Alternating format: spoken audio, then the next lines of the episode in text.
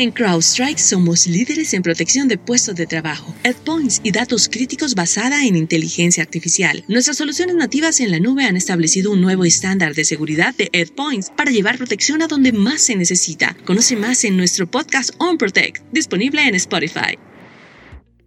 Buenas tardes amigos, ¿cómo están? Después de un año muy movido, seguimos con otro, con otro año mucho más movido. Eh, estamos en el primer episodio de la temporada número 2 de Remotamente, el podcast de ciberseguridad Latam. Y como siempre, me acompañan Facundo Maloreil y Emiliano Pichitelli. ¿Cómo están, Emi, Facu? ¿Qué tal? Qué bueno arrancar este, este primer episodio eh, del año viéndonos, ¿no? Pues ya escuchándonos todo el año pasado, ¿verdad? Este, viéndonos. Y tra tratamos de, de, de, satisfacer los pedidos de nuestros oyentes, ¿no? Que nos querían ver, que éramos muy lindos, que, que estaba bueno este, que saliéramos del anonimato con, solamente con sonido y acá estamos. Así que nos maquillamos, nos pusimos nuestras mejores, ¿no? Y acá estamos, bien, vamos. Emi, ¿por qué no nos contás cuáles son las vías de contacto? Bien, vía de contacto. Tenemos Instagram, eh, tenemos Twitter como Remotamente OK, tenemos también eh, Remotamente OK en Telegram. Los invitamos ahí porque vamos a ir eh, semana a semana pasando nuevos y nuevas novedades. Y estén atentos porque se vienen un montón de novedades más allá de, del podcast en sí. Por lo cual yo diría que si usan Telegram, se suscriban a ese canal. y obviamente a través de nuestro sitio remotamente.co.co pueden seguir este episodio y todos los anteriores. Bueno, vamos a la presentación formal. Cuando allá por los 2000 nuestro invitado ya despuntaba el vicio y era considerado un pionero en la investigación de los delitos informáticos, Emi, Facu y yo recién salíamos del jardín de infantes y dábamos nuestros primeros pasos en este apasionante mundo. Luego de eso vinieron viajes, encuentros con colegas, congresos y seminarios en los que pudimos compartir muchos momentos junto a él. De todo eso y mucho más vamos a hablar en este episodio, pero como los homenajes se hacen en vida, hoy en remotamente vacunamos, perdón, eh, vamos a tener de invitado a Ricardo Sáenz, fiscal general ante la Cámara Nacional de Apelaciones en lo Criminal y Correccional de la Ciudad de Buenos Aires. Bienvenido a Remotamente. Buenas tardes chicos, gracias por la bienvenida. Lo, bueno, en primer lugar felicitarlos por el programa, que ya lleva un año, y todo lo demás que dijo el Jardín de Infantes no voy a hacer cargo de nada. Si yo me pusiera una gorra también parecería 10 años menos, pero les agradezco mucho la invitación. ¿Cómo, cómo está llevando este momento tan, tan hermoso que nos toca vivir? Ah, divino, divino, divino. Y lo peor es que dice que vamos a extrañar el 2020. Pero bueno, esperemos que no. Pero sí, sí, nos cambió la vida a todos.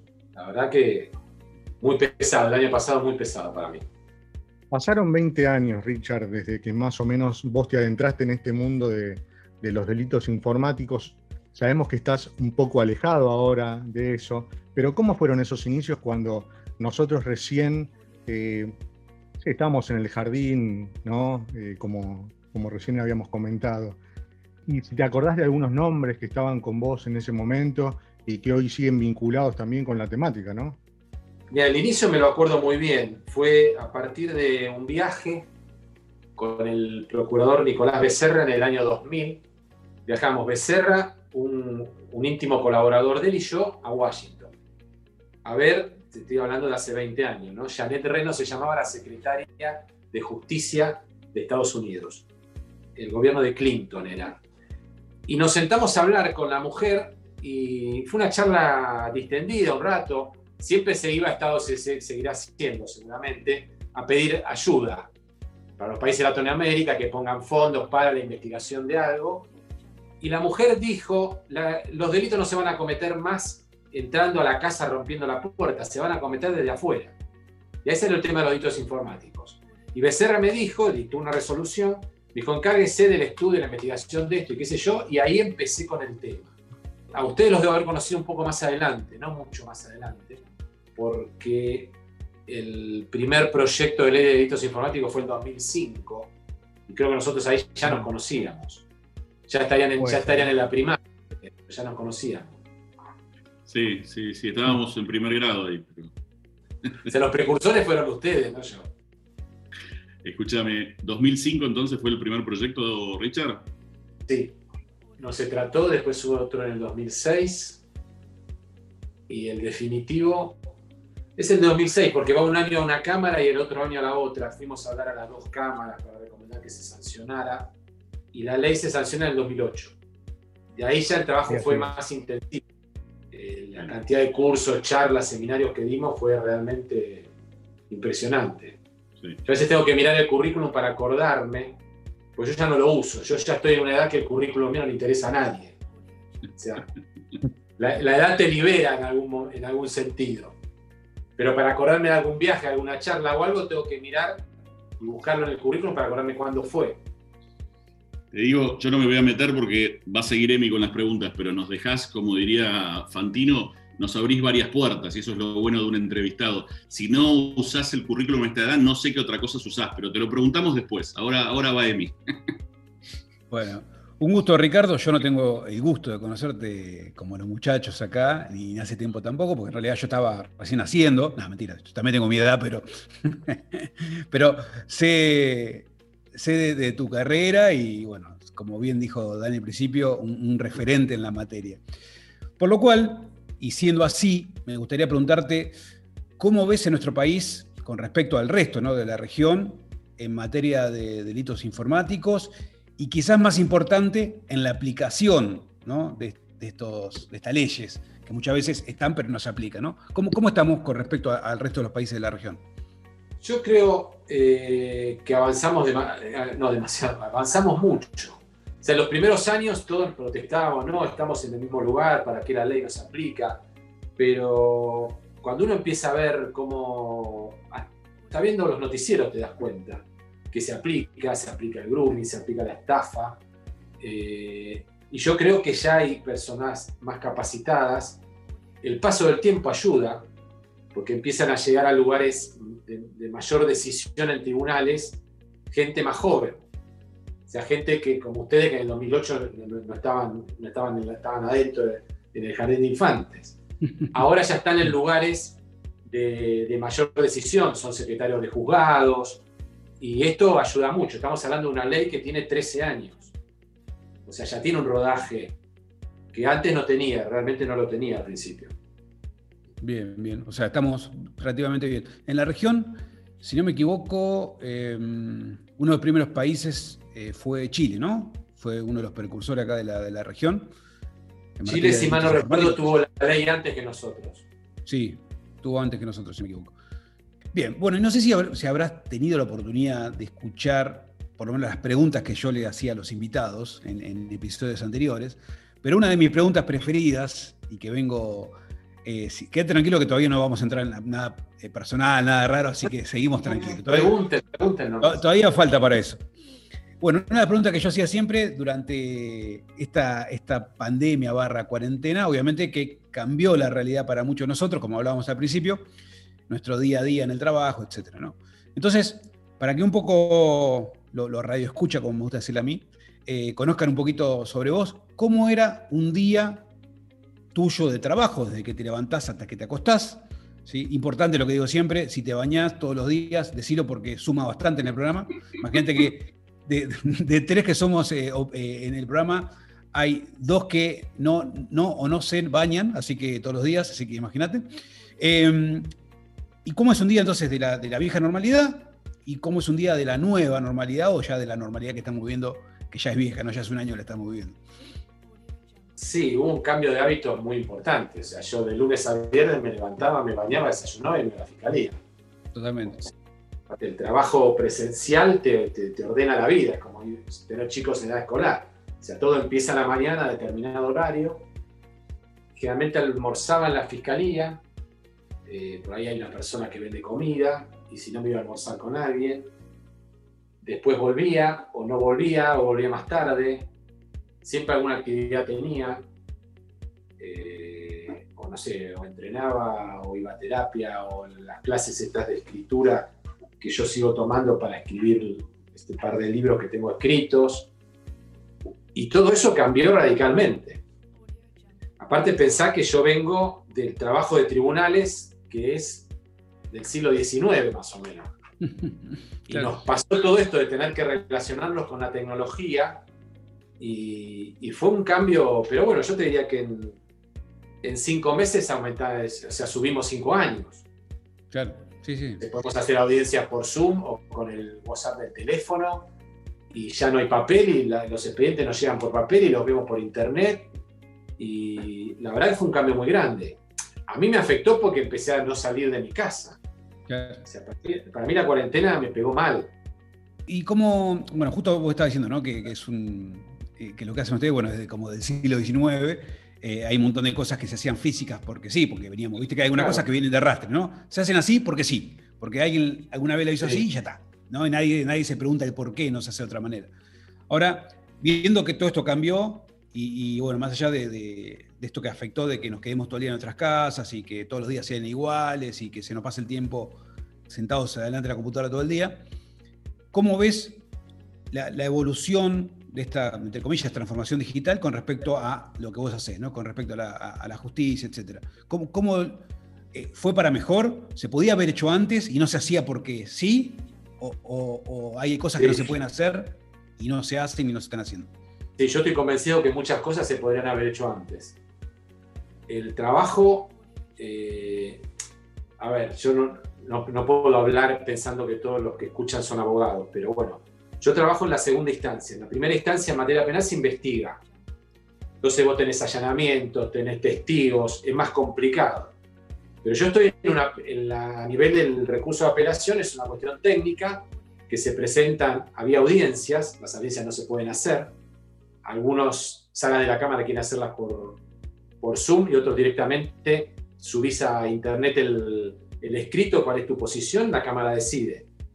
Eh, o sea, a nivel de, lo que yo hago, se podría seguir indefinidamente de esta forma, salvo que la oralidad, o sea, la audiencia, eh, tiene la cuestión de que los abogados están frente a los jueces, puede estar el imputado, el detenido, o sea, todo eso favorece la inmediatez de la decisión.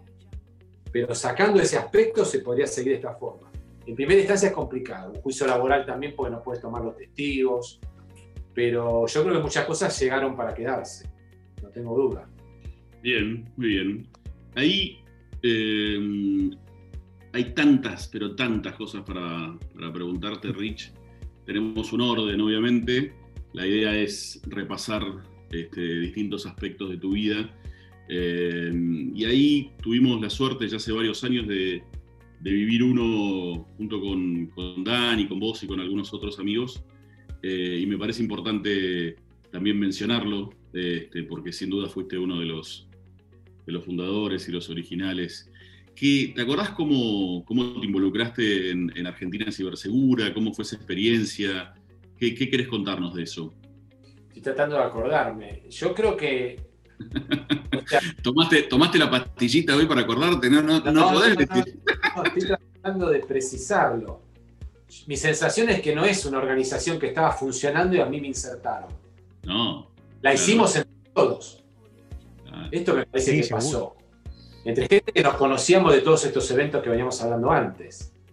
Sí, ahí, ahí te, te tiro un par de líneas a ver si, ¿Te acordás que hicimos un evento de lanzamiento en una fundación ahí por las canitas? Y ahí medio como que, como que empezamos, ¿no? Este, tratando de, digamos, de, expandir el mensaje que cada, por cada uno de nosotros lo venía haciendo por su lado eh, y de, digamos, de juntarnos varios y, de trabajar en, la palabrita que en inglés se dice awareness y que acá es concientización, que bueno, que es algo que también tanto Emi como Dani vienen trabajando muy, muy fuerte.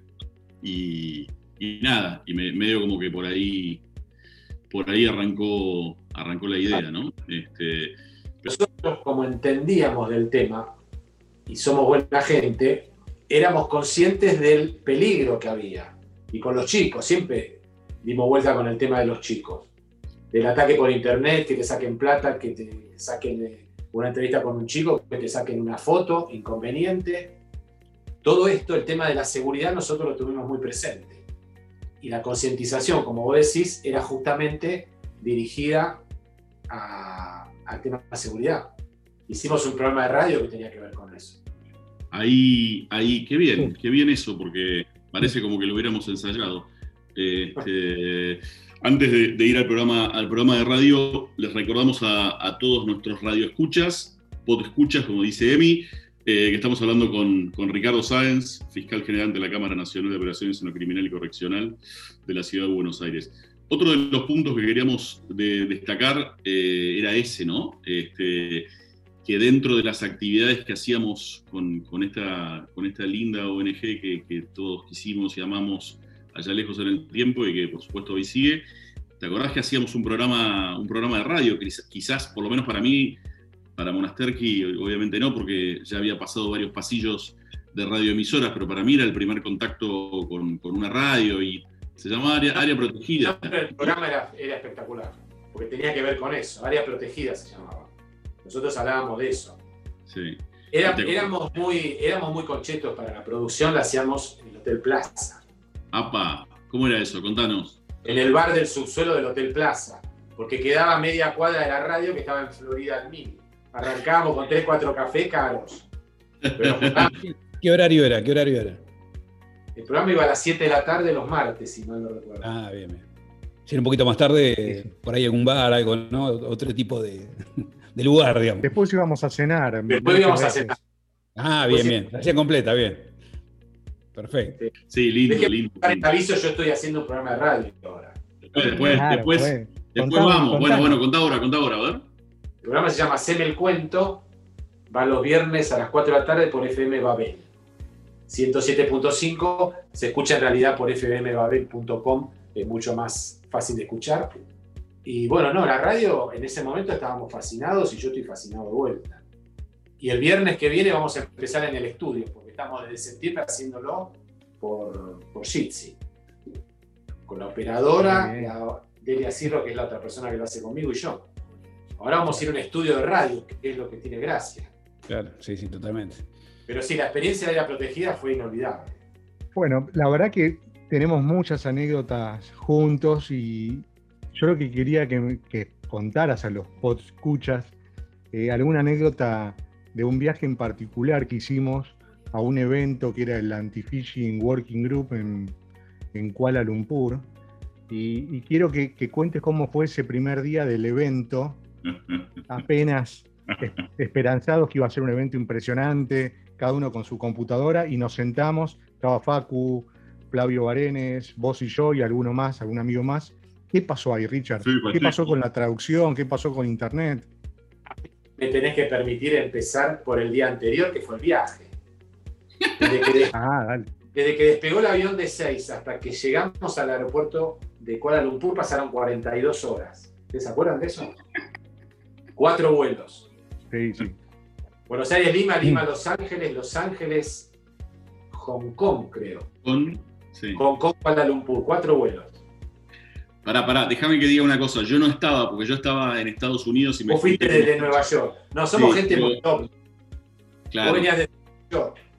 Pero la pregunta, la pregunta y, creo que está bueno para, que la escuchemos todos, ¿qué pasaba, ¿qué pasaba cuando llegaste al aeropuerto ese día a la mañana con Dani eh, y tu pasaporte? Eh, ¿Te acordás? Ah, sí, de tan bruto, de tan bruto que era, claro. Yo no había hecho ningún trámite de, de la, esta, esta, justamente. Yo tenía mi pasaporte español y me presenté en el mostrador con el pasaporte español. Me dijeron, pues usted tiene que hacer un trámite. Que yo, ¿qué trámite? Le digo. Y bueno, no, no demos más detalles de cómo me puse. Sí, sí, sí, no me pregunten cómo había un locutorio en el 6 a que lo pudimos hacer. Bueno, lo hizo Daniel. Y así fui. ¿Y después de esas 42 horas, qué onda? No, yo, claro, Facu, vos no estabas. Yo te puedo contar otra, otra mini anécdota de esto. Cuando llegamos al administrador de no me acuerdo ya qué aerolínea, en Los Ángeles, estábamos volando, no me acuerdo por qué aerolínea, a Hong Kong y le preguntamos cuántas horas duraba el viaje. Y la chica dice 15. Digo, ¿cómo 15? 15 horas.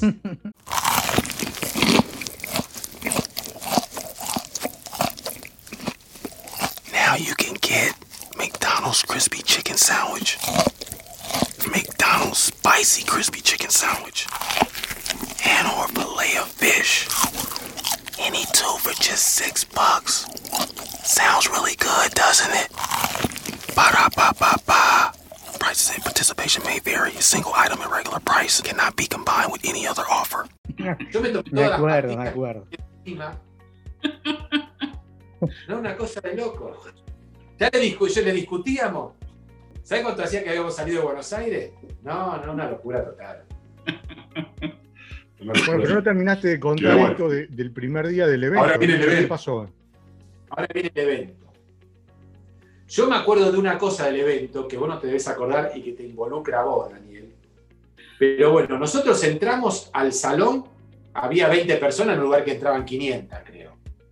Así arrancamos. La traducción no estaba. No había ni internet. Esa es la parte de la anécdota que yo les quiero contar. Yo en un momento salgo porque no había internet, nada, me quedé afuera ahí donde estaba el café, qué sé yo. Y viene Daniel, indignado, y me dice, no puede ser, vinimos hasta acá, un evento de bla, bla, bla, y no hay wifi, vayámonos. Y yo le digo, Daniel, no te indignes conmigo, si querés que nos vayamos de shopping, no vamos. Pero no me vengas a gritar que no hay wifi. Y nos fuimos. Fue un, fue un desastre. Después el segundo día no sé si mejoró. Ahí, eh, siguiendo en esta línea, Richard es uno de los precursores en todo el tema de, eh, de delitos informáticos, como acaba de quedar claro, en, en Argentina, en la región, bueno, con algún que otro viaje, incluso por el tema del convenio de Budapest, que seguramente ya nos, nos contará o ampliará. Pero tiene un problema muy interesante, que es eh, cómo te llevas con las claves y tus dispositivos, Richard. ¿Alguna anécdota que quieras contar al respecto? como alguien de mi edad. Me llevo con las claves como alguien de mi edad. De terror. De terror. Cuando en el momento que yo creo la clave, la creo con algo, el nombre de la comida que estoy comiendo cuando la armé, entonces digo, me voy a acordar. A la semana no te acordás.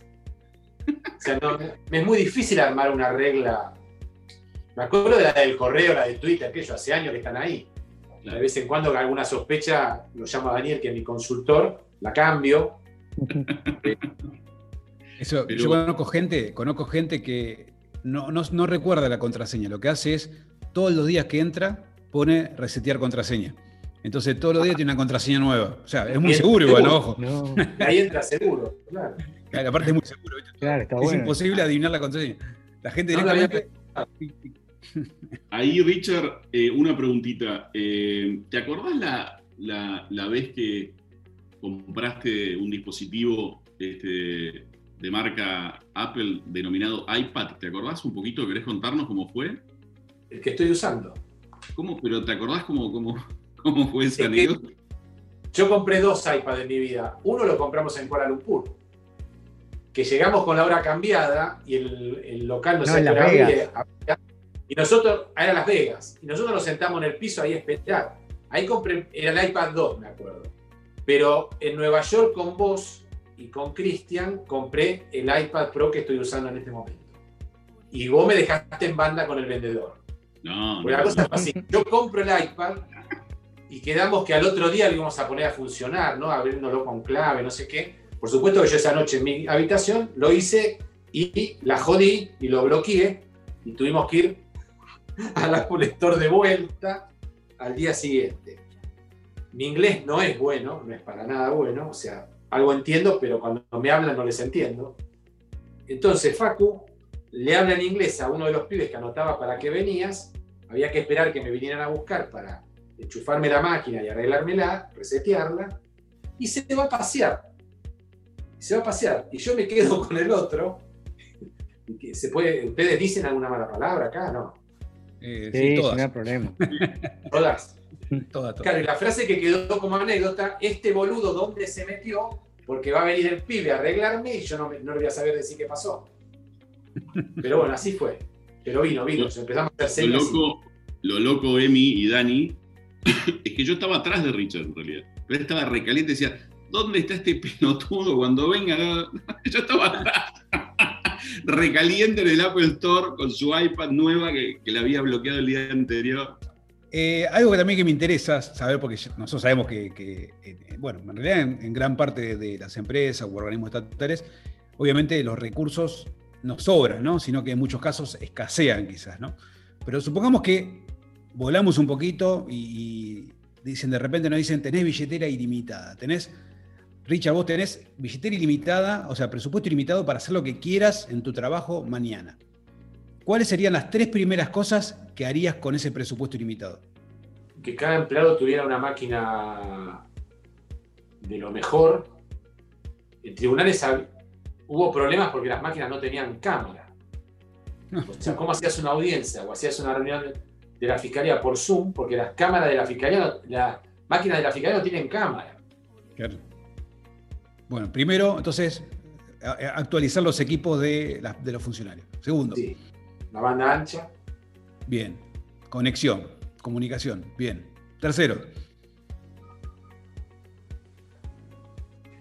No se me ocurre. Difícil, ¿eh? ¿Eh? Capacitación. Capacitación, exactamente. Bueno, eso ahí nos metemos nosotros. bueno, fíjate, mira, fíjate que las dos primeras que dijiste no son tan costosas, pero así todo, esto es lo que con lo que nos toca muchas veces trabajar, ¿no? Con, con los pocos recursos, falta de recursos, y así todo se trabaja, se avanza, ¿no? Porque equipos, no creo que sean cientos y cientos de personas como para cambiárselo, comunicaciones de alguna u otra manera tampoco es tan costosa hoy en día, pero bueno, es lo que, lo que nos toca muchas veces atravesar, y no solo de la parte de organismos, eh, o sea, eh, estatales o públicos, sino también muchas veces en, en algunos lados privados, ¿no? Porque quizás no se le presta la atención o no se invierte donde realmente tiene que invertirse, ¿no? Como en este caso lo importante que es eh, este, en este contexto todo lo que estamos hablando. el, Estado es especialista en el Estado es especialista en invertir mal. Bueno, sí, muchas veces pasa eso, ¿no? Tiempo, poco, distribuye mal entre las áreas, es típico. Eh, por eso creo que si, si una gestión como en tu caso, eh, o sea, cierra siendo una, una gestión exitosa, como bueno, un montón de, ya de colegas y más que entrevistamos acá, eh, en, otro país es hiper exitosa, porque con los pocos recursos que se tienen, ¿no? Claro. Sí, sí, sí, sí, sí. Totalmente. saliendo, saliendo un poco de, digamos, de, tus antecedentes de, los delitos y bueno, y de estas anécdotas, igual, igual vuelven algunas anécdotas para el final. Contanos un poco eh, a, todos los que nos están escuchando, ¿Cómo es esto que, se te prendió la, mm, idea o, probablemente ya la tenías hace tiempo, pero que lo venís concretando en los últimos, en los últimos años y medio? El tema de la escritura, eh, ¿cómo es este Richard escritor? Eh, ¿Qué te inspira? Eh, ¿En qué estás ahora? ¿Qué hiciste hasta ahora? ¿Qué escribiste? Contanos un poco eso. Mira, yo venía escribiendo, que después me enteré que es bastante normal que uno escriba sobre su vida, sobre su familia, de una manera así vocacional, qué sé yo. De vez en cuando me agarraba. Y en una comida conozco a Delia Cirro, que es eh, con quien hago el programa. Delia es periodista, especialista en comunicación, hace comunicación política, editora, da clases de, literatura, de escritura. Y ahí estábamos charlando con ella, con el marido, con el hermano, no era la hermana de ella, que no me acuerdo, en una mesa grande. Y le conté y me dijo, si querés, mandame lo que tenés escrito. Entonces lo mandé, eh, pasó el verano, me acuerdo, fue el verano enero del 2017. Hace cuatro años que yo estoy con clases todas las semanas. Lo juntamos en un bar y me dijo, esto es un desastre lo que tenés escrito, me mandaste, pero se puede mejorar y la verdad que se aprende a escribir. Y ahí empecé con la idea de escribir cuentos. Y escribí un primer libro con 16 cuentos que me me llevó dos años escribirlo. O sea, yo ahí tenía, y lo digo en la introducción de ese libro, yo pensé que la escritura era una inspiración, que vos te sentás en inspiración divina que te hace escribir y como que alguien te dicta lo que escribís. No, es laburo puro. O sea, vos tenés una idea y tenés que laburarla y escribir y borrar y, y corregir todo el tiempo. Es realmente un trabajo. Pero bueno, la verdad que le agarré el gusto. Publiqué el libro de cuentos, después publiqué el año pasado, a fin de año, un, libro chiquito que se llama Cuarentena, que yo empecé a notar todas las macanas que se iba mandando el gobierno desde que empezó la cuarentena y la verdad que quedaron como cuarenta y pico. Entonces la fui haciendo con más cuerpo, dándoles más, más volumen a lo que estaba escrito y quedó ese libro que se llama Cuarentena, ejercicio abusivo del poder durante la pandemia. Después había terminado también una novela que calculo que sale el mes que viene, eh, que eso también me llevó como un año escribirlo. Y era todos los miércoles yendo a la clase y corregir y si estaba mal escrita la frase y saber que darlo vuelta y pensar ideas.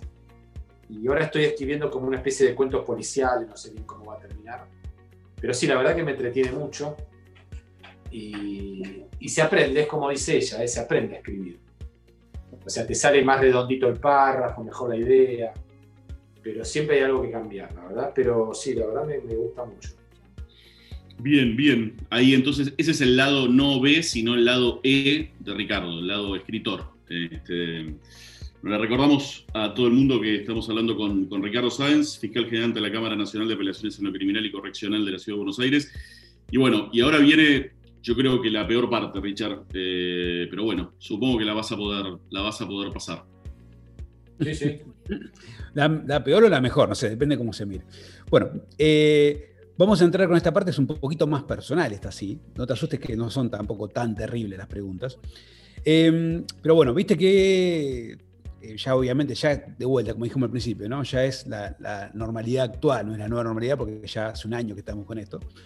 Pero Viste que se vieron mucho cuando ni bien empezamos con la, cuarentena, eh, en un montón de países, inclusive en el nuestro, se vio que la gente empezó a usar parte de su casa como, no sé, el balcón, como el patio, el jardín, etcétera, para realizar todo tipo de actividades, ¿no? Desde ejercicio hasta expresiones artísticas, etcétera.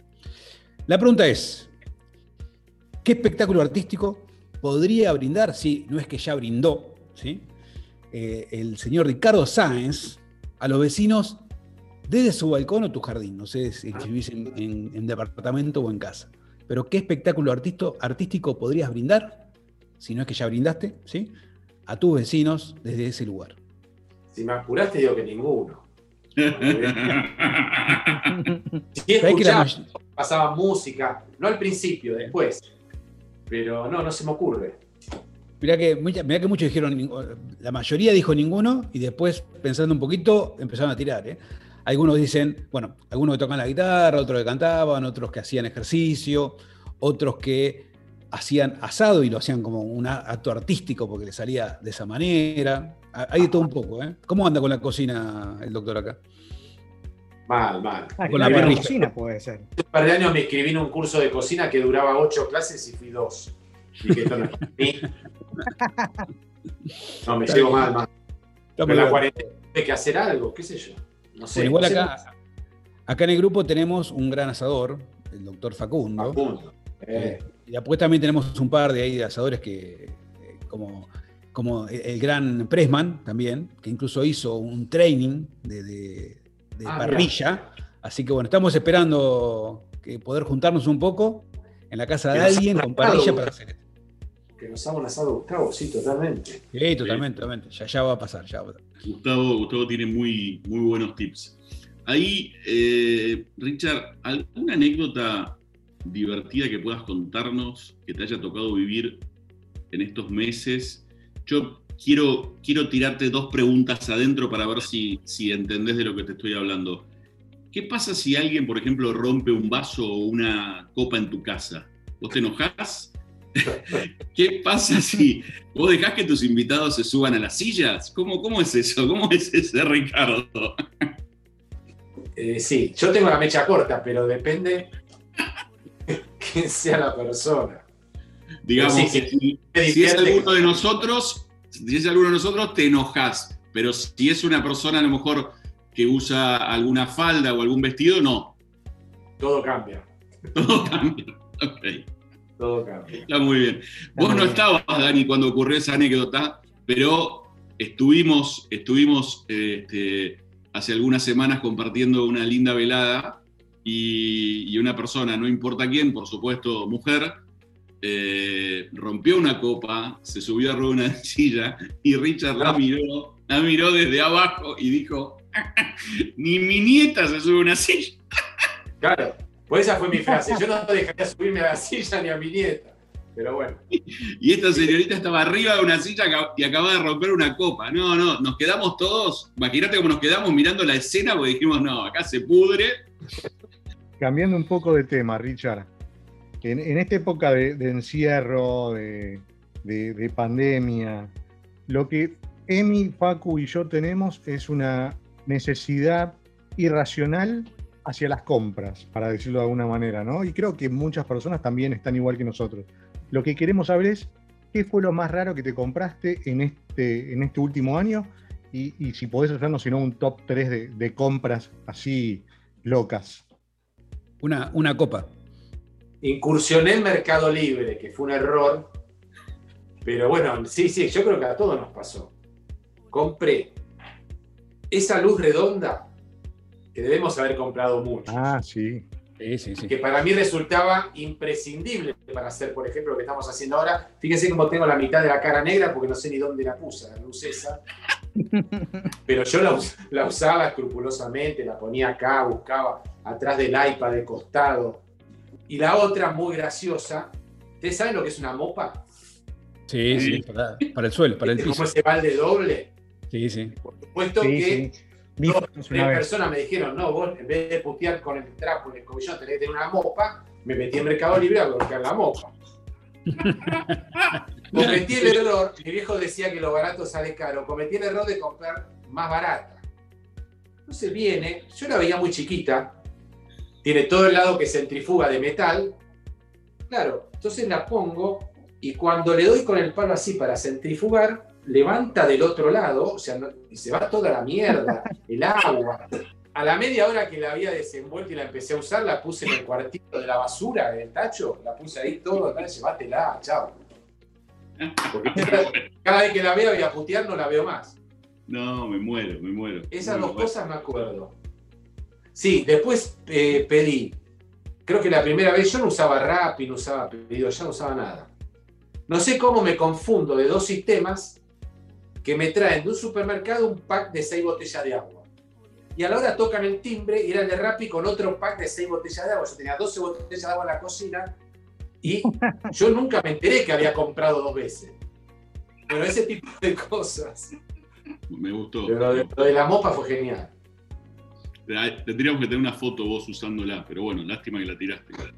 Como ahora estamos en una, es una videoconferencia, estamos usando Zoom para, para esta entrevista, en estos días de cuarentena, me imagino que, vos estás con un montón de, Zoom y videocall y entrevistas, etc.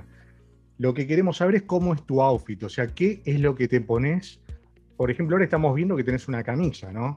Eh, abajo tenés una joguineta. Eh, ¿Qué tenés? No. No, en este momento no, porque recién llegaba de la calle. Pero si no, sí me hubiese puesto un shortcito o cualquier cosa. Sí, yo hacía eso me ponía una camisa Muy bien. y que sabe un shortcito abajo. ¿Y qué te, ¿y qué te, qué te pones en los pies? ¿Cómo estás calzado? En la, en la época esta de cuarentena, que estuvimos todos con muchos. ¿Cómo, ¿Cómo eras? O sea, camisa, pantalón, shortcito, pero. ¿Y en los pies cómo estabas? ¿Y en jotas o zapatillas? Si estaba fresco, me ponía zapatillas y media. Porque aparte yo caminaba. Mi ejercicio físico era caminar por el departamento de punta a punta. Que ustedes lo conocen, tiene un pasillo largo y yo estaba como un poseído 40 minutos, iba y venía, iba y venía, escuchando siempre el mismo programa de radio. Ahora cuando escucho la cortina de ese programa, te juro que me agarra una angustia, pero había que poner rutinas. Te imagino angustiado caminando. Dios mío, qué mal la pasamos. Eh. Bueno, Richard, una recomendación. La próxima vez que te invite a alguien tan conocido que sepa tanto de vos, pensalo dos veces. Sí, ¿no? Saben mucho. Hay que hablar con Pablo Escobar, esta gente sabe mucho. Claro, ¿viste, el, tema de, la copa, el tema de eh, preguntas muy directas, viste, que son muy. ¿No? Sí, pero aparte, porque te empiezan con una anécdota hace 15 años y después te tiran con una anécdota hace un mes y medio. Claro, claro, claro. Yo analizaría quiénes son tus amigos de aquí en adelante, Richard. ¿eh? Sí, realmente, ¿no? Bueno, Richard, te liberamos para que puedas seguir eh, con la mopa nueva, no la que está hecha pelota. Eh, así que nos veremos pronto. bueno, gente, te agradezco mucho. Gracias, gracias por todo, gracias por la onda. Y, que sé que te va a ir muy bien, como les está yendo. Un abrazo a los tres. Muchas gracias. Chao, chao, nos vemos.